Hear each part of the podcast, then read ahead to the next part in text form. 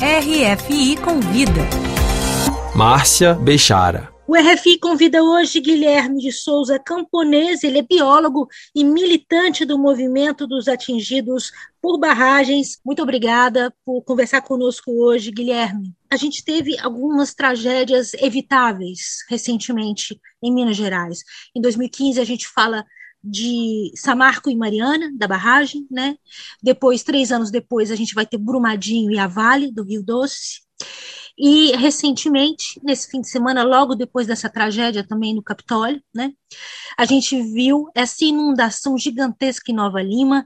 É, a, o Corpo de Bombeiros chegou a achar que a barragem em Nova Lima tinha se rompido, mas no final era uma questão da drenagem. Eu queria que você me falasse um pouco o que, que aconteceu, os reais perigos do que aconteceu em Nova Lima nesse fim de semana. O que aconteceu foi um transbordamento de uma barragem, né, que eles chamam de Dique Lisa, que fica na, na mina da Valorec, né, na mina Pau Branco da Valorec.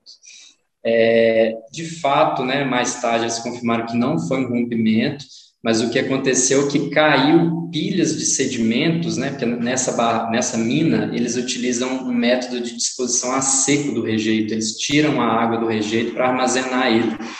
Então, as pilhas de rejeito, elas caíram dentro do dique, né, dentro da barragem de Lisa, que era uma barragem que continha água, água de chuva mais o, um sedimento fino que escorre dessa pilha de rejeitos, então, três pilhas dessas com, com sedimentos da mineração caíram dentro do, do dique e provocaram um transbordamento. Então, foi um vazamento aí que passou por cima da barragem e derramou, saiu destruindo ali.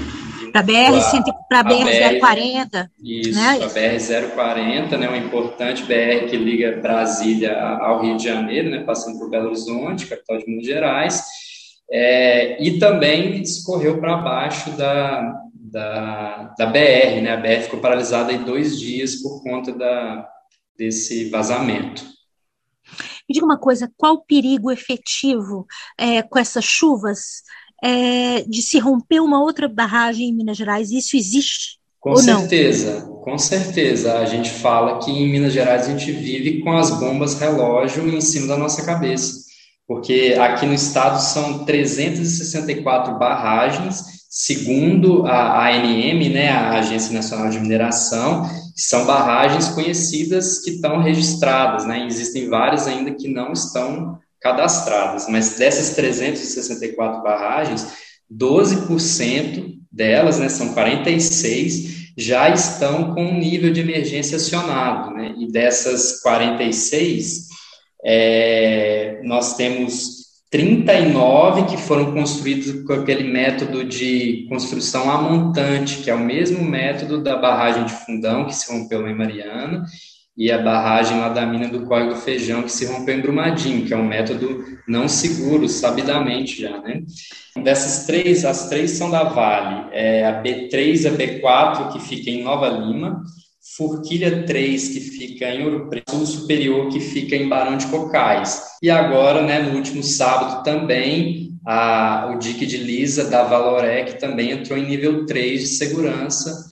O que, que pode ser feito? O que, que não está sendo feito? Eu queria que você falasse, desse aí a, as, suas, as suas orientações. Teve um avanço na legislação brasileira sobre a segurança em barragens, né, que antes era bem precário, mas o que pode ser feito é as mineradoras seguirem à risca os protocolos de segurança, o que a gente vê que não, não acontece dessa forma. E mesmo a lei, com as melhorias que teve, ela ainda tem brechas. Por exemplo, essa barragem da, da Valorec que transbordou, ela, ela estava em dia, com a documentação em dia. Então, teoricamente, a ANM fiscalizou ela e ela estava ok. Mas isso não garante que a barragem estava segura. Tanto é que aconteceu um rompimento que até agora não se tem notícias de vítima. Teve uma pessoa ferida que estava passando na rodovia no momento, mas vítima fatal até agora não se tem relato.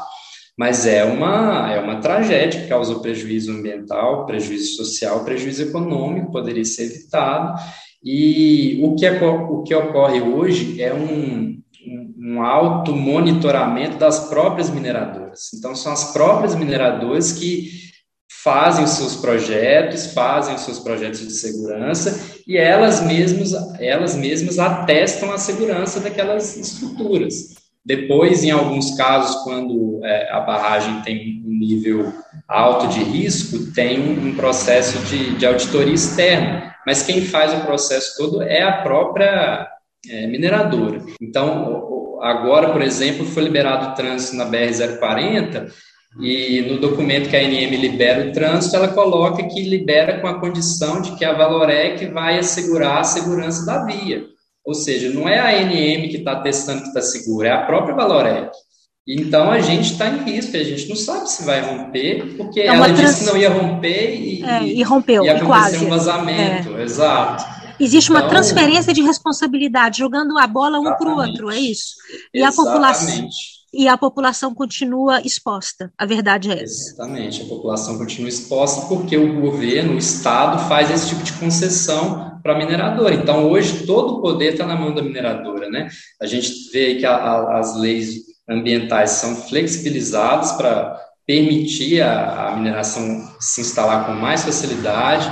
O processo aí de de fiscalização é precário, né? Falta estrutura, faltam funcionários, falta capacidade do Estado para fazer isso, e o, o, território é controlado pelos mineradores. Agora, por exemplo, a falta de transparência, né? falta de acesso às informações é, é incrível. A Valorec não falou quantas famílias foram evacuadas, né?